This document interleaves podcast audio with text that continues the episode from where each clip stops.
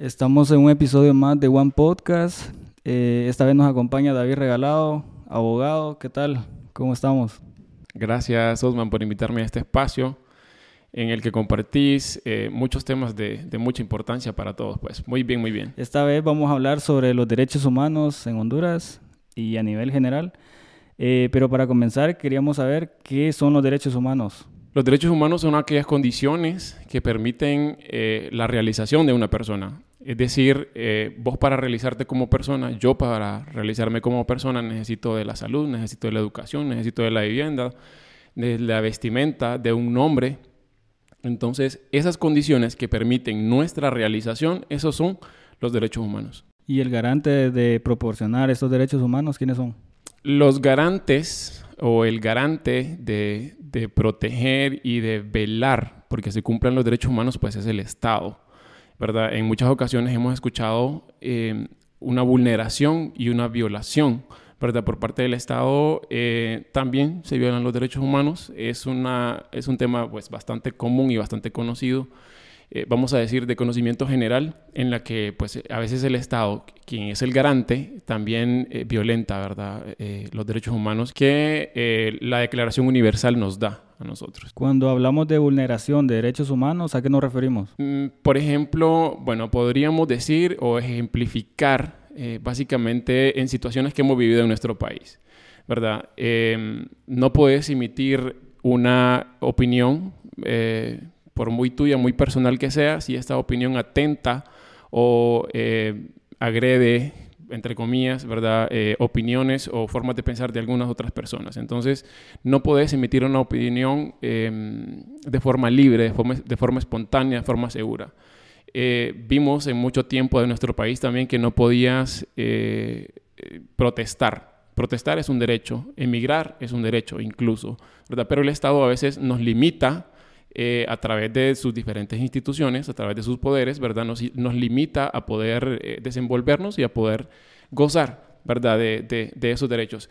¿Qué otros derechos se ven violentados en nuestro país? La salud, ¿verdad? La salud, vos eh, y yo hemos visto las situaciones que pasan en nuestro país en las que una persona va a, a una institución, a un hospital, a, una, a un centro de salud y no se le brinda pues una atención adecuada, no se le brinda, eh, bueno, no hay medicamentos, eh, etcétera, ¿verdad? En cuanto a educación, em, otro tema pues bastante, bastante importante, nuestro país eh, o los gobiernos que han liderado en nuestro país, que han estado al frente, pues no son gobiernos, no son personas que se interesan en, en su población como tal. Entonces, a esos gobiernos pues no les interesa, desde una opinión, un punto muy personal, eh, educar a su gente, pues, porque entre más ignorante es el pueblo, mayor es para ellos y mucho más fácil es poder gobernar. Entonces, ese tipo de derechos son los más violentados. La libertad de expresión, pues, eh, te permite eh, como ciudadano poder expresarte y poder opinar sobre diferentes temas. Pero, ¿de qué forma yo puedo vulnerar los derechos de otra persona cuando opino? Cuando vos, cuando vos opinas, bueno, eh, eh, yo siempre he mantenido la, posición de que en nuestro país los medios de comunicación eh, son un poco amarillistas, ¿verdad? Solo vas a encontrar en periódicos, radio y televisión lo que al gobierno le interesa que vos sepas, ¿verdad? Em, ya hemos visto también en, muchas ocasiones sucesos donde las personas pues son eh, calladas, es decir, las han asesinado porque van contrarias a las ideas o a los intereses del Estado, por ejemplo. Entonces, eh, ahí ves que se violenta, ahí podemos ver, ¿verdad? Que se violenta el derecho a la, a la libre expresión, ¿verdad? Cuando no estás de acuerdo con algo que el Estado ha hecho o con una em, sociedad o una parte de la sociedad en específico, entonces, y emitís una opinión, emitís un desacuerdo por simple y sencillamente no compartir, ¿verdad? Los mismos ideales o las mismas convicciones, entonces eh, aquí pues nos callan, ¿verdad? No, no, no hay un espacio donde vos puedas eh, hablar, donde vos puedas emitir tu opinión, eh, etc. Porque algunos grupos de personas necesitan una protección de los derechos humanos de forma especial, por ejemplo, personas migrantes, grupos indígenas, menores de edad. Bien, em, de entre los grupos que vos me mencionás, eh, en mi experiencia como he trabajado, le llamamos pues grupos vulnerables, ¿verdad? Siempre en una relación eh, hay una, una de las partes pues que es más vulnerable. Por ponerte un ejemplo, en una relación laboral, la parte más vulnerable es el empleado, ¿verdad? Tenemos un empleado y tenemos un patrón. Entonces, son, los, son las partes más vulnerables. Eh, y en cuanto a derechos humanos, que es un derecho universal, dentro de los que mencionaste, eh, vaya, por ejemplo, los, las personas que se van del país. ¿Por qué se va alguien del país? Ese es un derecho. Eh, se va pues porque no tiene eh, posibilidades, no tiene oportunidades acá. Entonces yo te digo, si vos y yo estuviéramos acá y no tuviéramos ni siquiera una entrada de dinero, una oportunidad de empleo y que llevemos un año, dos años sin encontrar un empleo, entonces ¿qué, qué vas a hacer? Irte, buscar un lugar donde mejor te vaya. Em, los menores de edad, los niños, las niñas, em, es infinidad de veces, es cantidad de niños y niñas que están trabajando, ¿verdad? Em, ¿Qué pasa acá? El Estado pues no les ha asegurado una vida digna.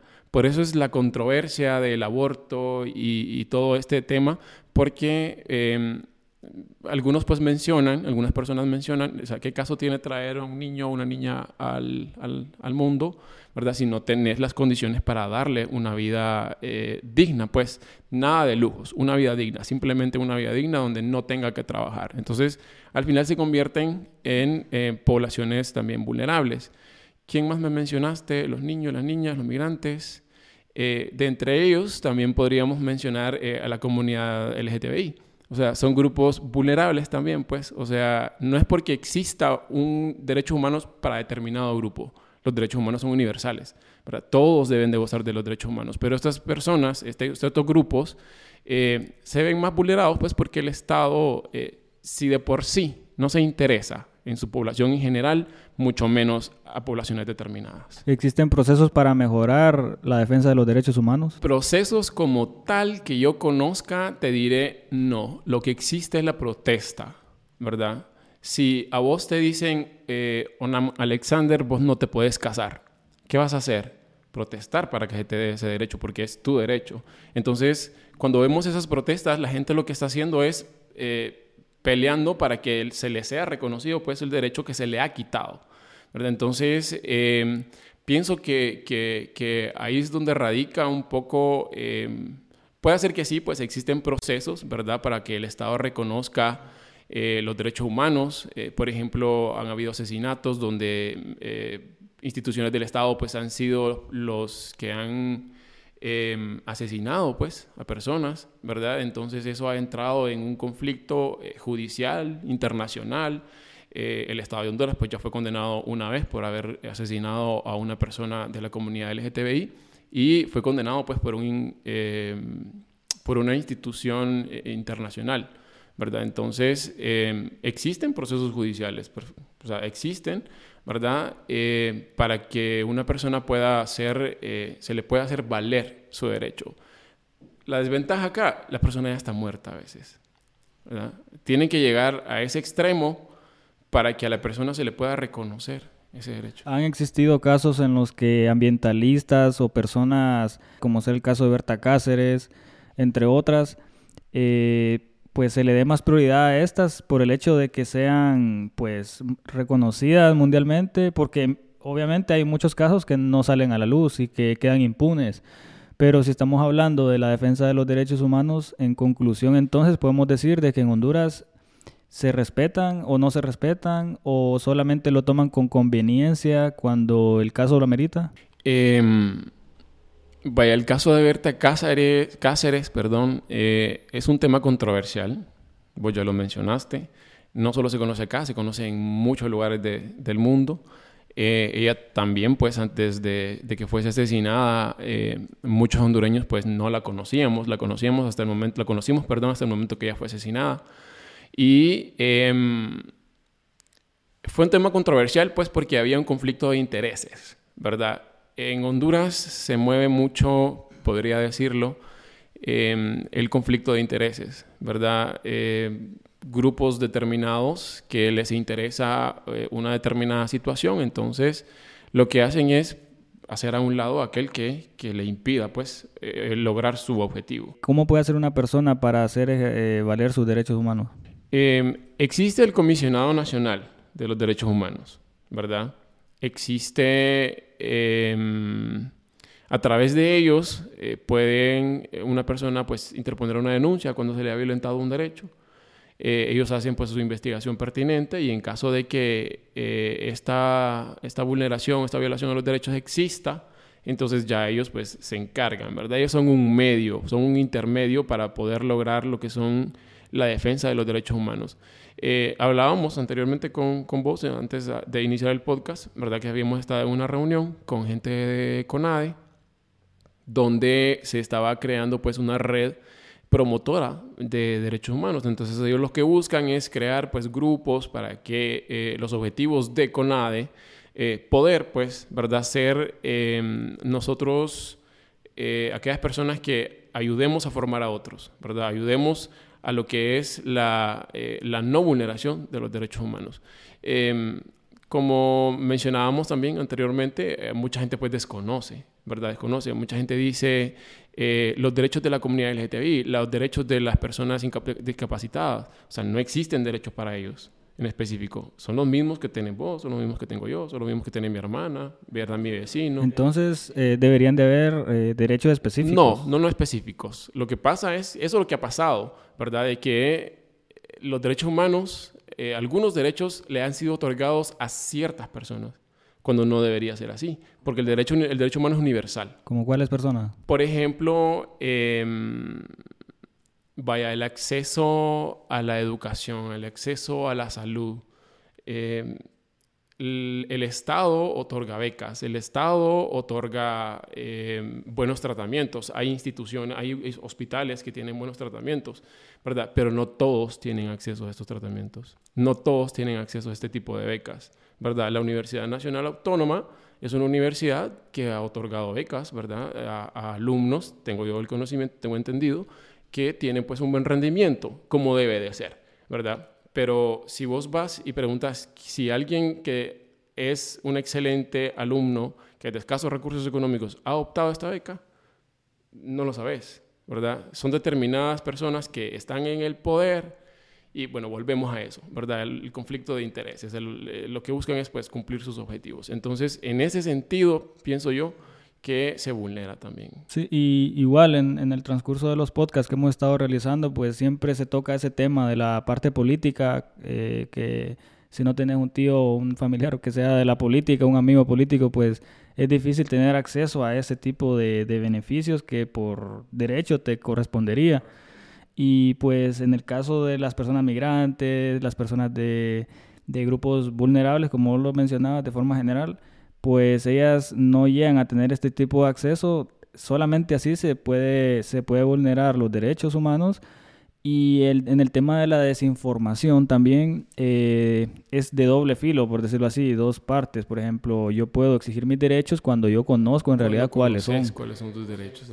porque si yo soy parte de una marcha que muchas personas que conozco han ido a marchas y que ni siquiera saben qué es lo que están pidiendo, entonces esa, esa parte también es importante porque eh, existe la forma de cómo buscar la información sobre los derechos humanos, pero hay una cantidad de leyes que se han ido cambiando con el transcurso del tiempo, tengo entendido. Sí, o sea, cada, en el derecho, pues cada ley creada, cada código que nosotros tenemos, ¿verdad? Que regula las, eh, las actividades y las relaciones de los individuos, eh, lo que hacen es proteger, pues, ¿verdad? El derecho. Eh, en tu podcast anterior tocaste acerca de la violencia doméstica, por ejemplo. Entonces, ¿qué hace la violencia doméstica? Evitar, ¿verdad? Eso, es lo que hace esta ley, evitar este tipo de acciones para que puedan, para que esto no llegue a un delito.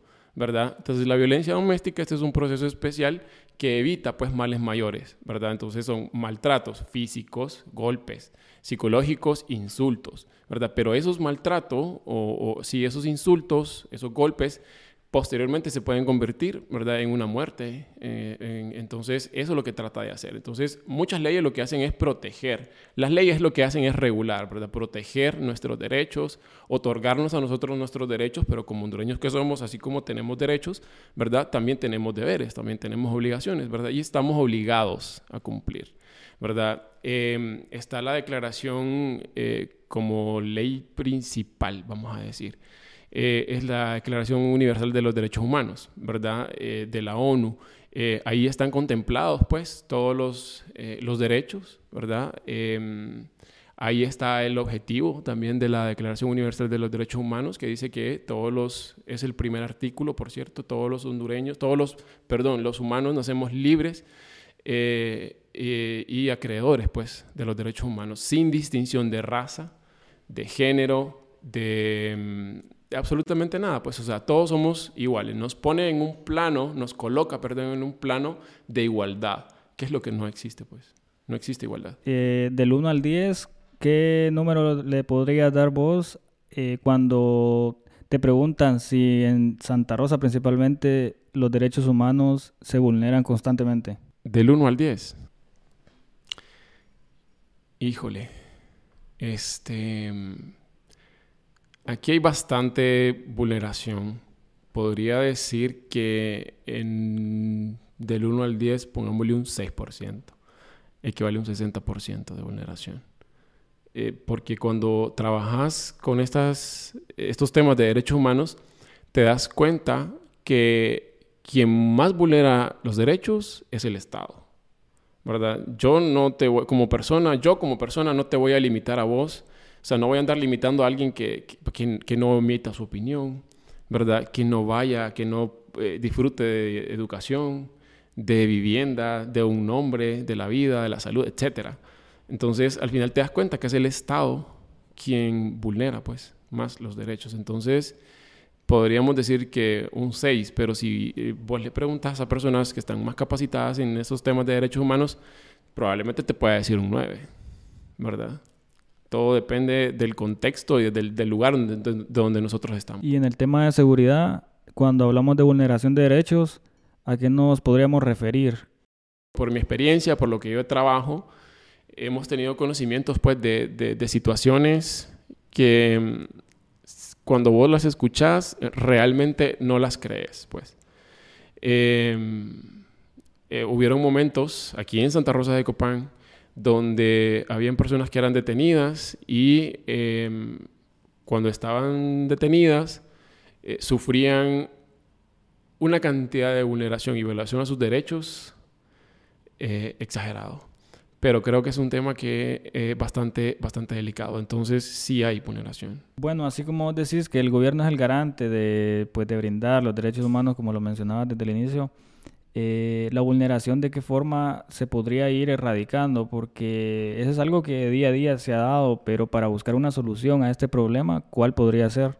Primero que todo, pienso yo, em, es trabajar con las instituciones, eh, concientizar o hacer conciencia, ¿verdad?, en los que son garantes de justicia, que son la DPI, que son derechos humanos, que son eh, el Poder Judicial, ¿verdad? Todas esas instituciones del Estado eh, a crear conciencia, ¿verdad?, en ellos acerca de eh, la, vulneración, o sea, la violación que existe a los derechos humanos. Porque si mm, estos que son los garantes de, derechos humanos no te ayudan a vos a protegerte, si no te ayudan a vos a, a, mm, hacer valer tus derechos, entonces, ¿quién?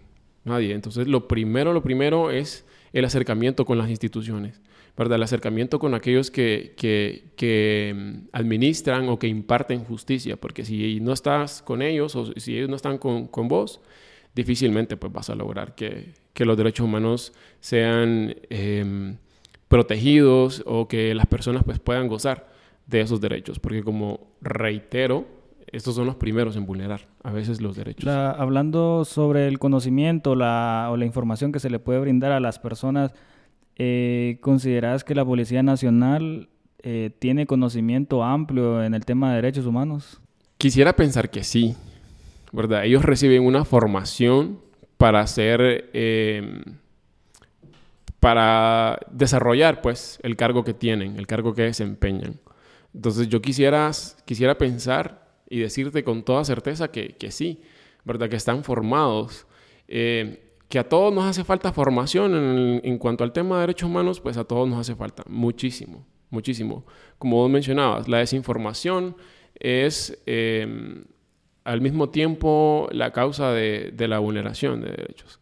Entonces, eh, pero no está de más, pues, que se les informe a ellos, se les capacite, se les forme, ¿verdad?, en cuanto a lo que son los derechos humanos. Pues, eh, como te digo, o sea, yo quisiera pensar que en su formación que tienen, ese sea un punto focal, ese sea un punto eh, primordial, porque eh, lo de, si su trabajo, pues, ya sabemos en qué, de qué depende, en qué consiste, entonces, eh, no está de más, pues, ¿verdad? Eh, que conozcan muy bien la normativa de derechos humanos. O sea, es necesario, es imperativo. Para vos, ¿quiénes más son vulnerables, las mujeres o los hombres? Em, en un plano universal, eh, no nos vamos a perder. La mujer es la más vulnerable, ¿verdad? Solo nos vamos a ir a la historia, ¿verdad? En la historia, eh, la mujer es la que ha estado detrás del hombre, ¿verdad? Siempre ha estado detrás del hombre.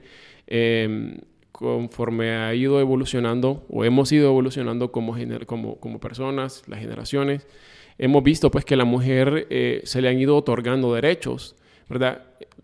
No deberíamos de decirlo de esa forma. O sea, no deberíamos de decir a la mujer se le han ido otorgando derechos porque eh, pienso que son los mismos derechos que tenés vos, los mismos derechos que tengo yo. Entonces, eh, desde el inicio eh, debieron haber sido los mismos derechos para todos. Entonces, eh, en ese plano, la sociedad ha puesto a la mujer como pues, el, la, la, más vulnerable. Eh, tocando el podcast anterior que, que, hiciste sobre la violencia doméstica, esa ley protege pues, eh, un poco más a la mujer porque pues, es la más vulnerable. Entonces, a veces cuando llegas, eh, en mi práctica, yo como abogado estoy en audiencias de, de, de procesos de violencia doméstica, y a veces el hombre pues se molesta porque el hombre dice, esta ley, yo acepto todo lo que dicen ahí, pues porque esta ley lo que hace es proteger más a la mujer eh, y a uno eh, lo quieren, lo quieren eh, como dicen ellos vulgarmente, fregar. Entonces eh, se le explica, pues se le hace conciencia de que no es ese el sentido de la ley. La ley protege al individuo más vulnerable. Si en una relación el hombre es más vulnerable, entonces la ley va a proteger al hombre en igual forma como lo hace con la mujer, pues. Simple y sencillamente que la mujer, pues, siempre ha sido más, más vulnerable. Eh, imagínate este plano. Eh, la mujer eh, se da todavía en la actualidad, ¿verdad? Se da muchísimo. Eh, la mujer, pues, la pareja, digamos, eh, hombre y mujer tienen dos hijos. La mujer no trabaja porque el hombre no la deja trabajar. Eh, y aunque no parezca, ese es un control de acciones. ¿verdad? Que el hombre le diga a la mujer, no, no trabajes, vos ocupate de la casa, yo voy a trabajar, yo voy a traer todo. Entonces, ¿qué pasa ahí? Se crea una dependencia. Aparte de que el hombre controla las acciones de la mujer, ¿verdad? Que ya las convierte en más vulnerable, no la deja trabajar. Entonces, cuando existe una separación, una ruptura o cualquier suceso que llegue a suceder entre ellos, ¿qué va a pasar con aquella mujer que nunca trabajó porque el hombre no la dejó trabajar? ¿Verdad? Entonces, ahí ves que en ese plano, pues, la desigualdad. ¿verdad? La mujer está siempre detrás del hombre. Guan.